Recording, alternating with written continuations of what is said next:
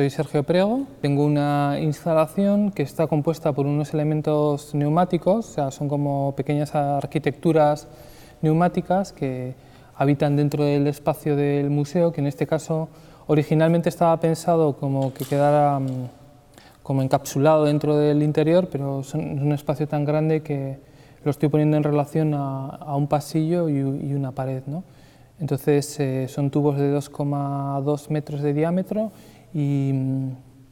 eh, que discurren paralelos tanto horizontal, o sea, a nivel de suelo horizontalmente como verticalmente, o sea, eh, en un nivel superior o incluso tres. Estamos intentando que haya como tres niveles diferentes de tránsito, en el cual pues, el público va a poder acceder al, nivel inferior y nosotros vamos a hacer diferentes grabaciones a diferentes alturas de,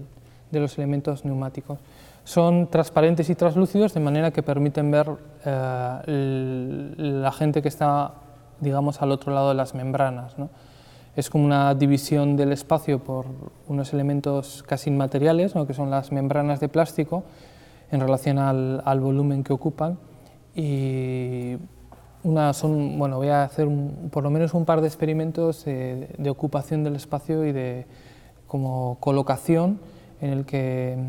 pongo un poco en cuestión tanto la relación que tiene con el contexto arquitectónico y también como la, idea o, la materialidad del objeto artístico, ¿no? como una escultura. Yo o sea, me considero como parte de una generación que somos los que empezamos a trabajar un poco en, a finales de los 90 quizás, o sea, mediados y finales de los 90, en que empezamos a entender eh, como, o, empezamos a cuestionar el, elemento como performativo que implica casi cualquier eh, eh, acción relacionada con un objeto artístico. ¿no? Yo en mi caso, por ejemplo, desde una trayectoria que tiene que ver con, con la tradición de la escultura,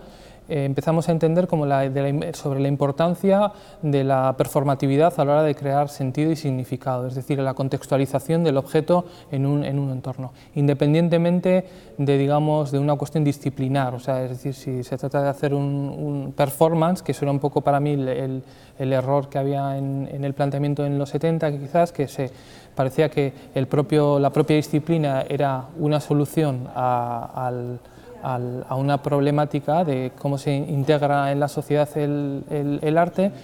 y en el, caso, en el caso nuestro, más desde una tradición escultórica, nos planteamos qué influencia tenía como la, el, carácter performativo de la acción en, en el sentido del trabajo.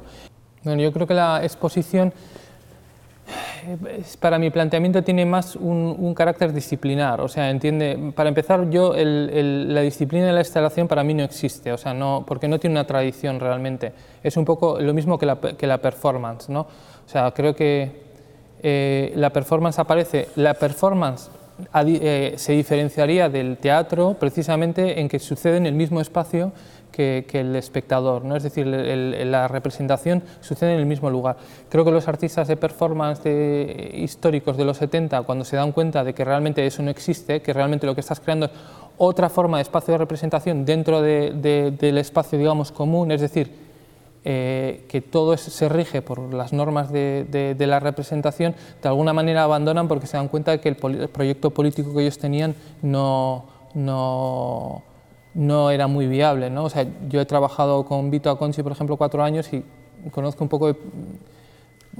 la sensación que ellos tenían y las razones por las cuales él abandona la escultura y se dedica a hacer más tarde instalaciones, después se pasa al arte público y finalmente a la arquitectura, porque de alguna manera,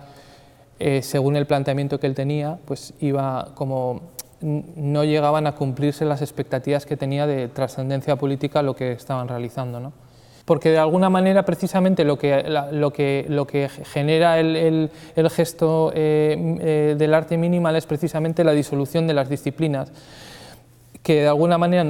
pienso que a un nivel como sensible y, por, por, tradición algunos artistas nos seguimos como sintiendo como emparentados como, eh, con una determinada genealogía pero realmente resulta muy difícil ejecutarla dentro de unos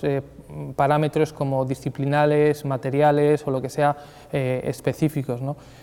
en, los trabajos que yo he realizado, he realizado muchos vídeos, nunca me he considerado videoartista, fotografías no me considero fotógrafo y, tampoco me considero ni artista de instalación ni performer. O sea, eh,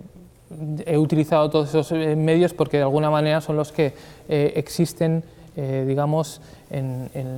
las en las convenciones de, lo que es el arte hoy en día para lograr otros objetivos. ¿no? Quizás realizar esculturas que no eran, hoy en día ya no son materialmente realizables y tienes que utilizar otros medios materiales para poder realizarlos.